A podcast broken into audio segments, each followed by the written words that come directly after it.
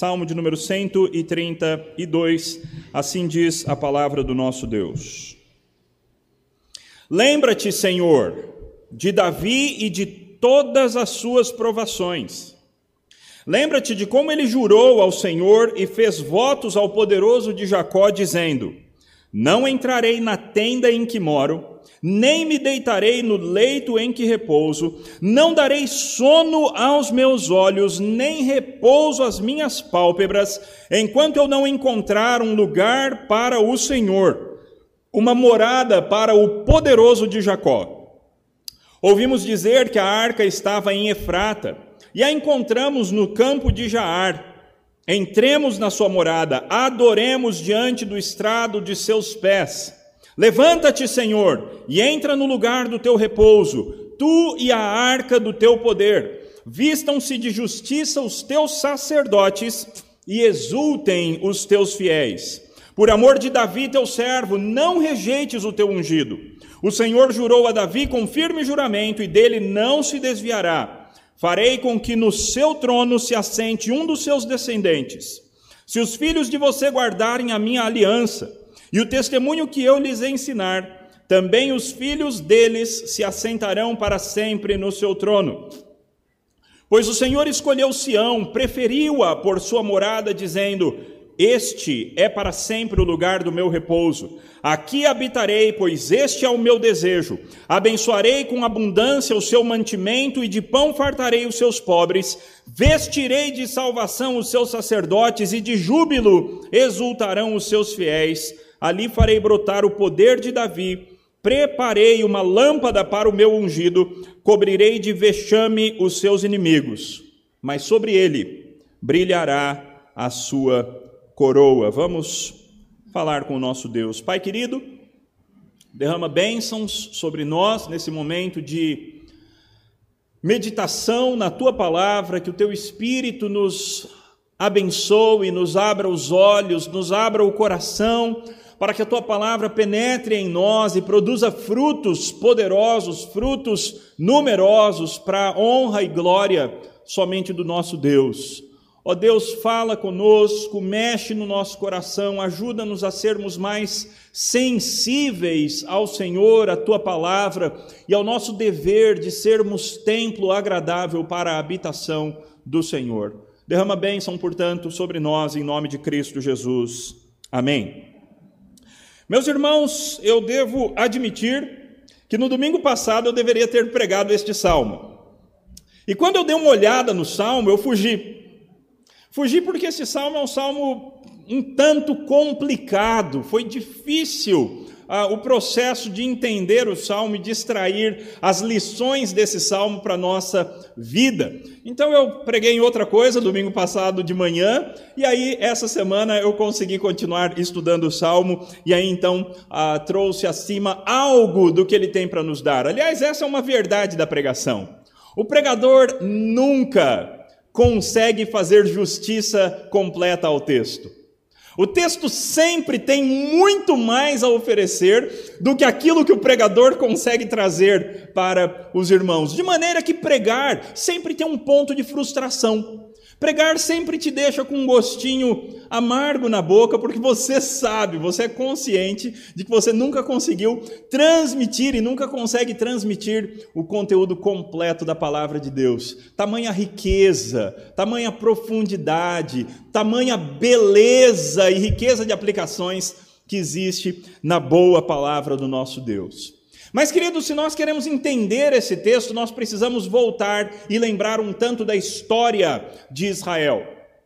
Devemos nos lembrar que depois do primeiro reinado, o reinado de Saul, que foi um reinado que começou bem, mas que termina com Saul sendo rejeitado pelo Senhor, Deus então escolhe Davi o, Samuel, o profeta Samuel unge Davi como novo rei de Israel, e aí então começa uma fase da perseguição. Saul começa a perseguir ferrenhamente a Davi. Mas finalmente, numa guerra com os filisteus, Saul e os seus filhos morrem, e Davi então passa a ser considerado novo rei de Israel.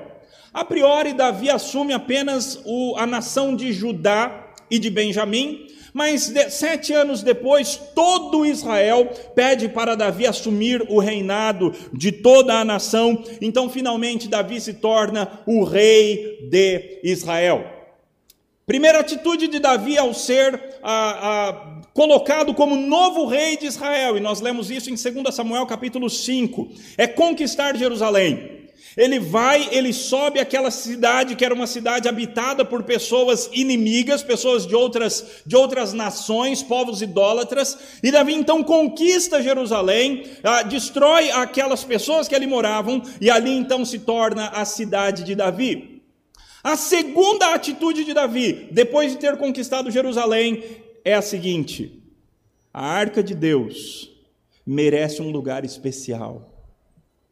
Se a arca representa a presença de Deus no meio de Israel, então a arca não pode ficar em qualquer lugar. Então Davi manda trazer a arca para Jerusalém, para que ele então, num tempo hábil, construa um lugar apropriado para a arca de Deus. E vocês se lembram, Davi de fato, com grande festa, manda colocar a arca do Senhor num carro de bois, e esse carro de bois então está vindo para Jerusalém, grande festa, muita dança, muita alegria, muitas coisas boas, até que um dos bois tropeça numa pedra, a arca vai cair e usar. Um homem de Deus, preocupado com a arca do Senhor, ele vai segurar a arca para que ela não caia no chão, e naquele momento ele é fulminado na presença do Senhor. Aquele homem morre por tocar na arca de Deus. Meus irmãos, o Deus a quem servimos é um Deus santo. O Deus a quem servimos é um Deus grandioso. O Deus a quem servimos é um Deus que se ira contra o pecado, se ira até mesmo contra uma atitude errada, bem intencionada, porque Ele é santo, santo, santo é o Senhor dos exércitos. Toda a terra está cheia da sua glória. Os anjos se cobrem na presença de Deus. E Davi, então, temeroso, ele diz: Não tragam arca para Jerusalém. E a arca, então, fica na casa de uma pessoa. Mas depois de um tempo, Davi ouve que aquela família está sendo muitíssimamente abençoada por estar com a arca de Deus. Deus está derramando toda sorte de bênçãos sobre aquele lar que abrigou a arca do Senhor Deus. E Davi, então, feliz da vida, ele fala: Vamos trazer a arca do Senhor. Mas dessa vez ele faz direito. Ele leu o Pentateuco e ele viu como é que Deus havia mandado que a arca fosse carregada. Nunca num carro de bois como os filisteus haviam feito, mas sim nos ombros colocando dois varais nas argolas que haviam nas pontas da arca, e então os levitas carregando nos seus próprios ombros. Eles davam alguns passos, então faziam sacrifícios, louvavam ao Senhor, davam mais alguns passos, faziam sacrifícios, louvavam ao Senhor, e enquanto isso Davi dançava com todas as suas forças na presença do Senhor. Davi dançava como uma atitude de louvor ao Senhor. Pastor, quer dizer que a gente pode pôr dança aqui na frente? Claro que não. Davi não estava num culto. Davi estava num momento de celebração ao Senhor e não no meio de um culto solene. O fato é que então a arca chega em Jerusalém. E aquele foi um momento de grande festa e de grande alegria. Davi então decide que não faz sentido ele morar num palácio maravilhoso, e a arca do Senhor estar numa barraca, numa tenda, em um tabernáculo. Então ele decide construir um templo para o Senhor. E Deus diz: Não, Davi. Você é um homem de guerras, você matou muitas pessoas, você derramou muito sangue. Então você não construirá um templo para mim, você não está à altura de construir um templo para mim. Não é você que vai fazer casa para mim, mas eu vou fazer casa para você, Davi. Eu vou colocar os teus descendentes, enquanto os teus descendentes forem fiéis a mim, eu vou colocar os teus descendentes sobre Israel. E assim, meus irmãos, a dinastia de Davi em Israel dura por 400 anos. Não existe nenhuma outra dinastia no mundo que durou tanto tempo. As dinastias normalmente acabam bem antes disso, mas a dinastia de Davi durou 400 anos. Depois disso, o povo é conquistado, o povo é levado para a Babilônia. Ali a descendência de Davi continua, até que então, finalmente, na época da plenitude dos tempos, como nós lemos no Novo Testamento, Jesus Cristo nasce como o grande filho de Davi para reinar sobre Israel. Tudo isso é um contexto fundamental e muito importante para nós entendermos o nosso salmo. Algumas outras informações, não históricas, mas teológicas, que nós precisamos ter é: a arca simbolizava o poder de Deus em Israel, o templo, o templo do Senhor, era o símbolo da presença de Deus em Israel. A família de Davi era o reino de Deus em Israel, eles representavam o reinado do Senhor Deus por meio dessa família, por meio desses representantes do Senhor. Jerusalém e Sião é o lugar de onde Deus governa o mundo. Seria o lugar de onde Deus governaria todas as coisas e as nações um dia fluiriam para Sião para receberem instrução da parte de Deus. E a aliança de Deus é a maneira pela qual Deus se relaciona com os seres humanos. Tudo isso também é importante para nós entendermos o nosso texto. Então vamos, vamos ao texto. A primeira coisa que nós temos que ver é que esse salmo ele tem uma divisão bem clara, ah, bem na metade.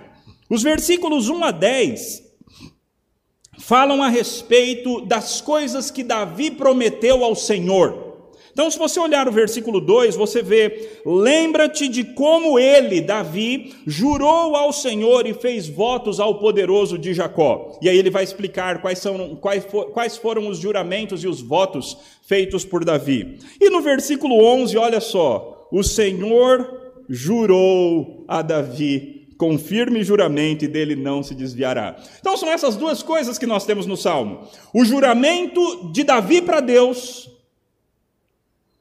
e por incrível que isso seja, o juramento de Deus para Davi. E só nisso, meus irmãos, nós já temos uma grande lição desse salmo.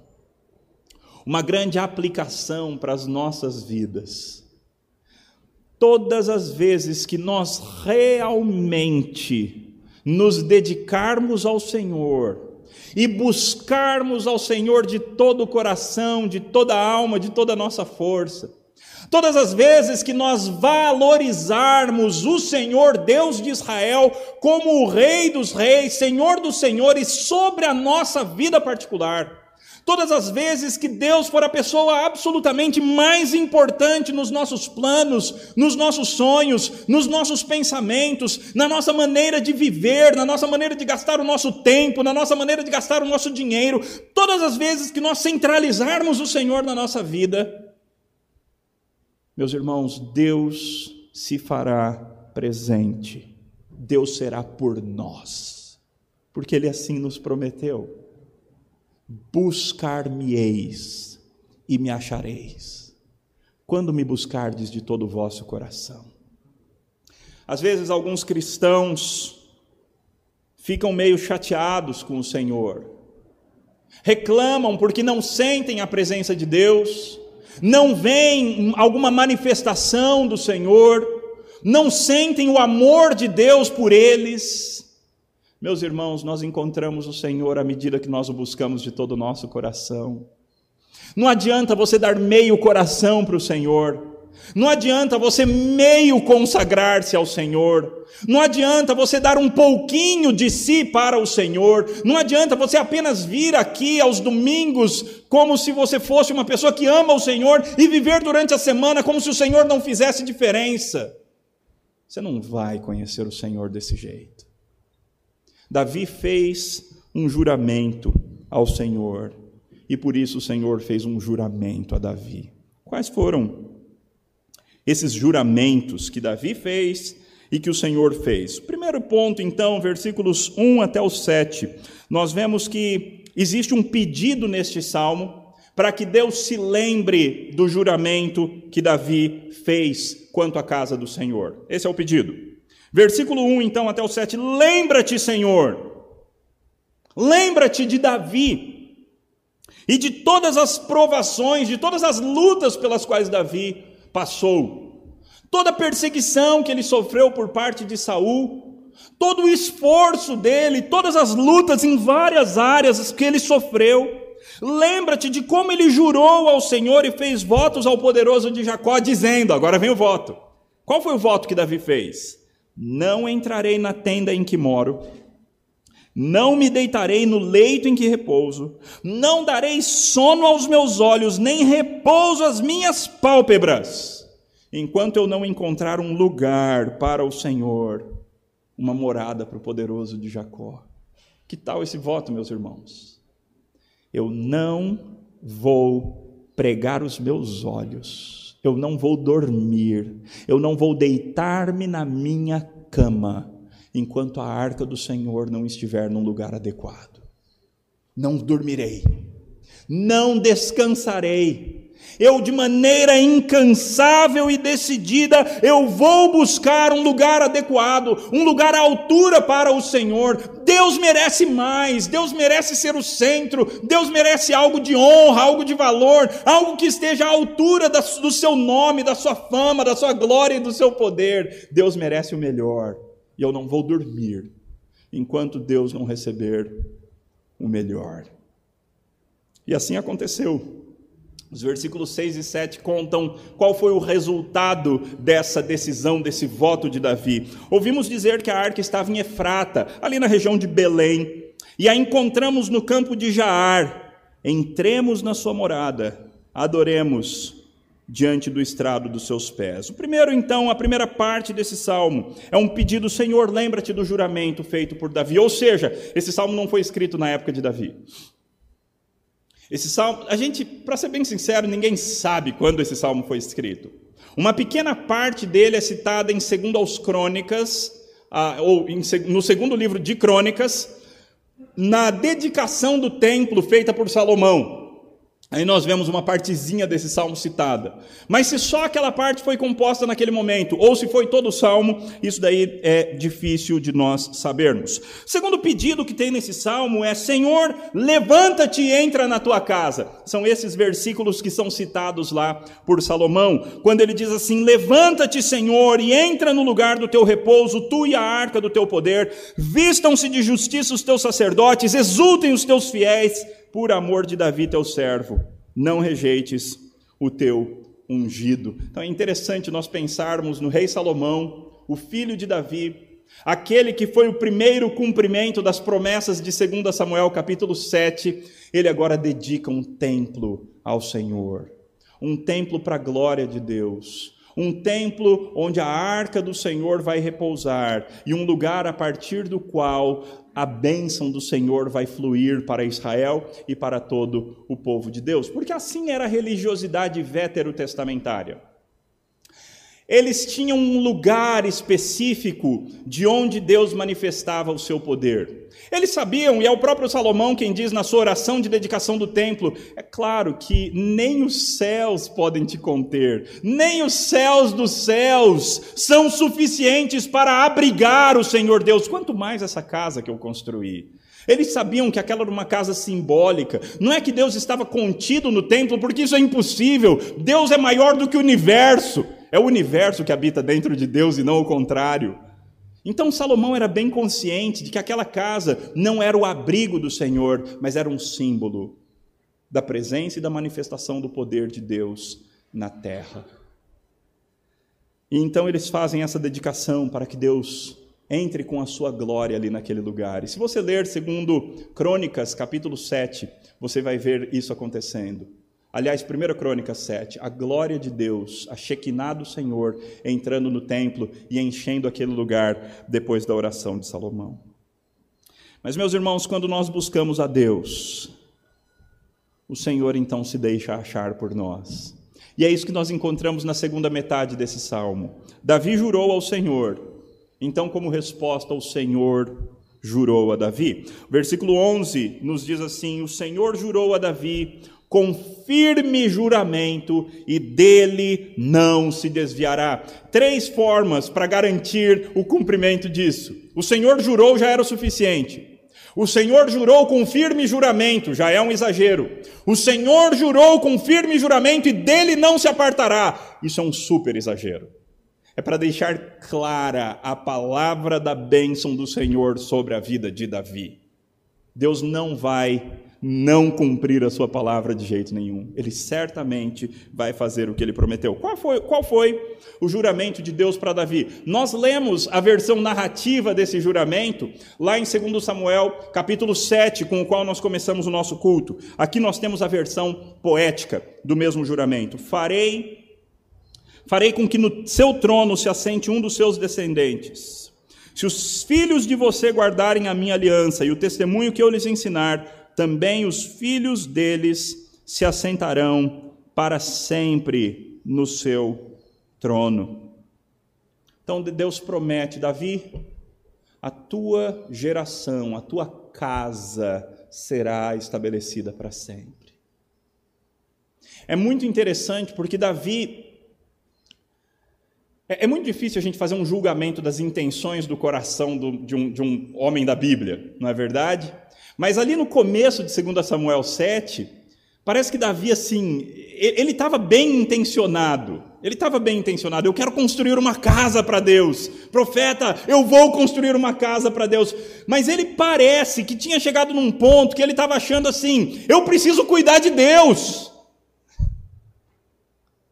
E aí Deus bondosamente fala para Davi: Davi, primeira coisa, eu nunca pedi que ninguém construísse uma casa para mim. Eu tenho habitado de tenda em tenda desde sempre. Mas segunda coisa, eu é que vou te construir uma casa. Eu vou construir uma dinastia para você. E essa dinastia vai durar para sempre. Eu prometo para você, Davi, que o que aconteceu com Saul não acontecerá com você. Saul tinha sido rejeitado de uma vez por todas.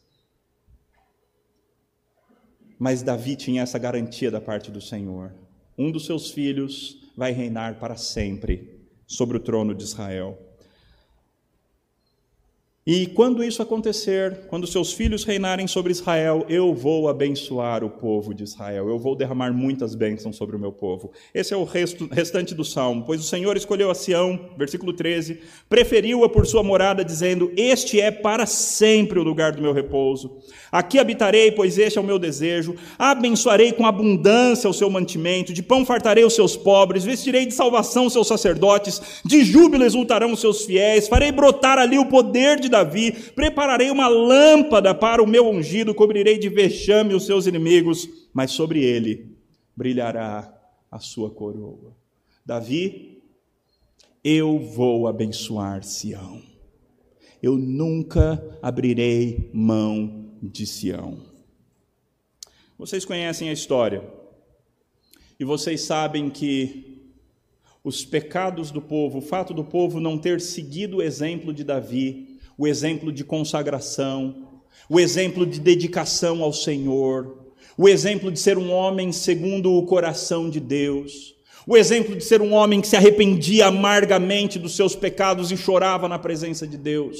Pelo fato do povo não ter seguido o exemplo de Davi, mas muito pelo contrário, ter se entregado a ídolos. Deus expulsou o povo da sua presença. E por 70 anos o povo viveu longe de Israel. Então Deus traz o povo de novo. E o povo se afasta novamente de Deus. E Deus manda Jesus Cristo, o Deus encarnado. E o povo mata Jesus Cristo. Então Deus destrói novamente aquela nação. E a nação deixa de existir como nação, como povo, como território do ano 70 depois de Cristo até 1948, quando eles são reunidos ali na terra.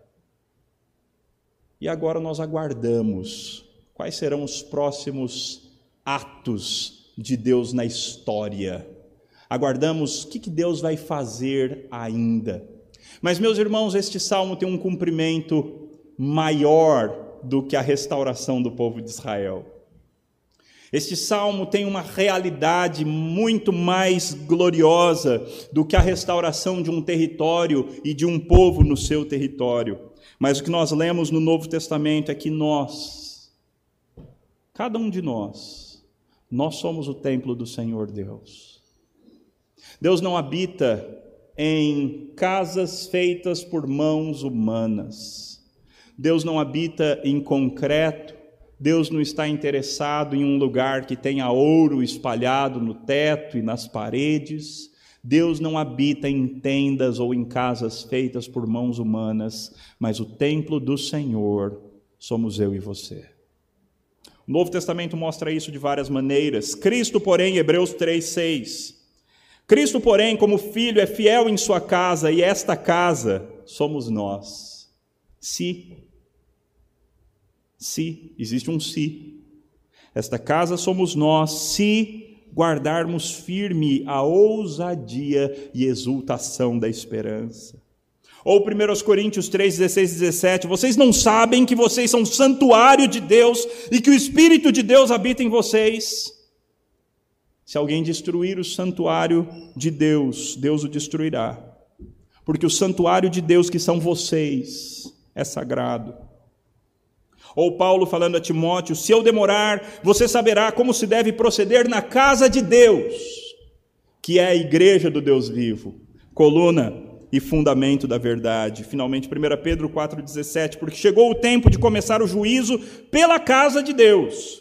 E se começa por nós, qual será o fim daqueles que não obedecem ao Evangelho de Deus?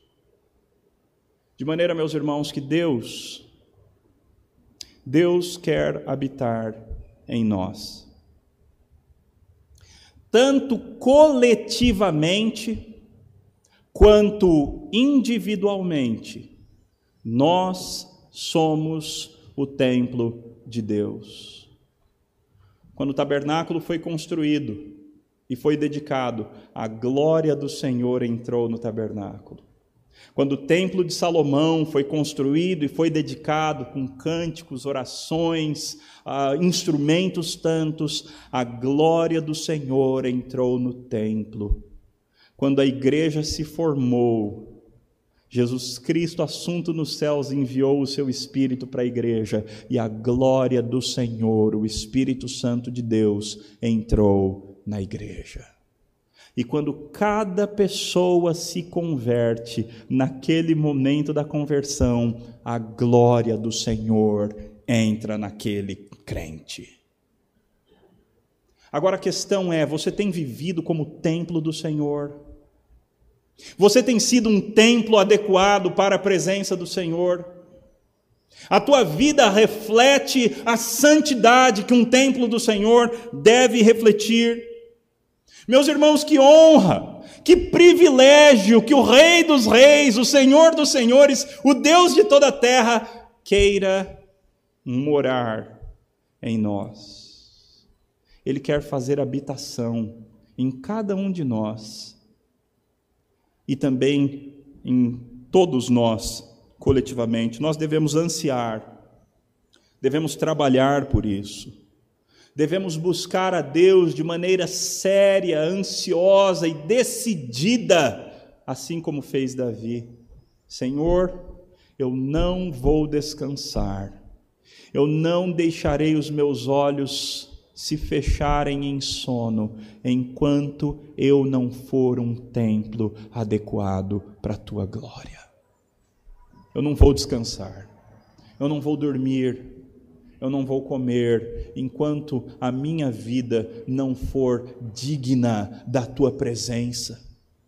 Enquanto a minha vida, os meus pensamentos, os meus negócios, os meus planos, a maneira que eu gasto o meu tempo, a minha, os meus relacionamentos, enquanto a minha vida não for compatível com a tua glória, eu não vou descansar.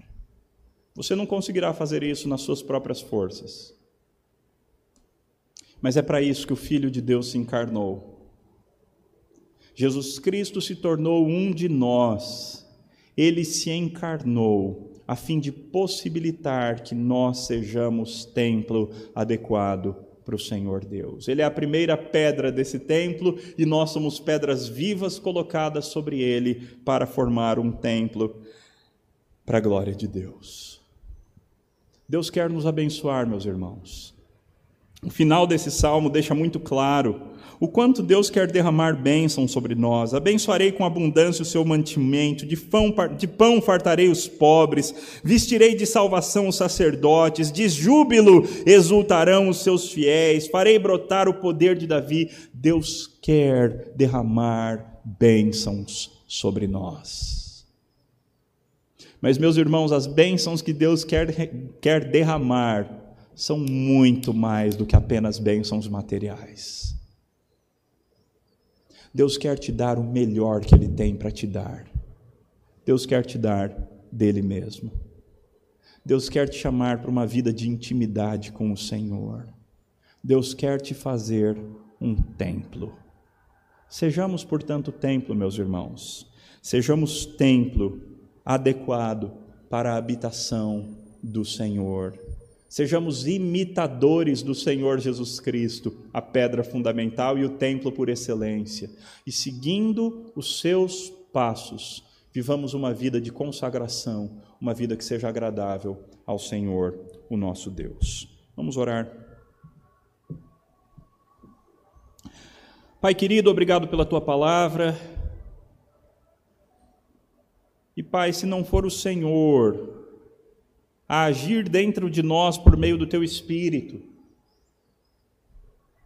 Todas essas palavras serão apenas palavras, ó Deus, palavras que entram na nossa mente e saem sem deixar nenhum efeito duradouro nas nossas vidas. Mas, Pai, se o teu espírito agir em nós, se o teu espírito resolver, soberano que é, soprar de maneira especial sobre nós. Ó Deus, aí então nós seremos um templo adequado ao Senhor. Pai, age na vida do teu povo. Transforma, ó Deus, os nossos pensamentos, as nossas motivações, arranca as nossas idolatrias e ajuda-nos, Pai, como, como indivíduos, como famílias, como igreja presbiteriana José Manuel da Conceição. Ajuda-nos a sermos um templo que seja agradável ao Senhor. Habita no nosso meio, ó Pai, e faça com que a tua presença seja clara, seja sensível, que as pessoas percebam, ó Deus, que o Senhor está aqui. Age em nós e através de nós para a glória do teu nome, em Cristo Jesus. Amém. Que a graça do nosso Deus e Salvador Jesus Cristo, o amor do Pai e as ternas consolações do Espírito Santo de Deus repousem sobre os irmãos, hoje e pelos séculos dos séculos. Amém, Senhor. Amém.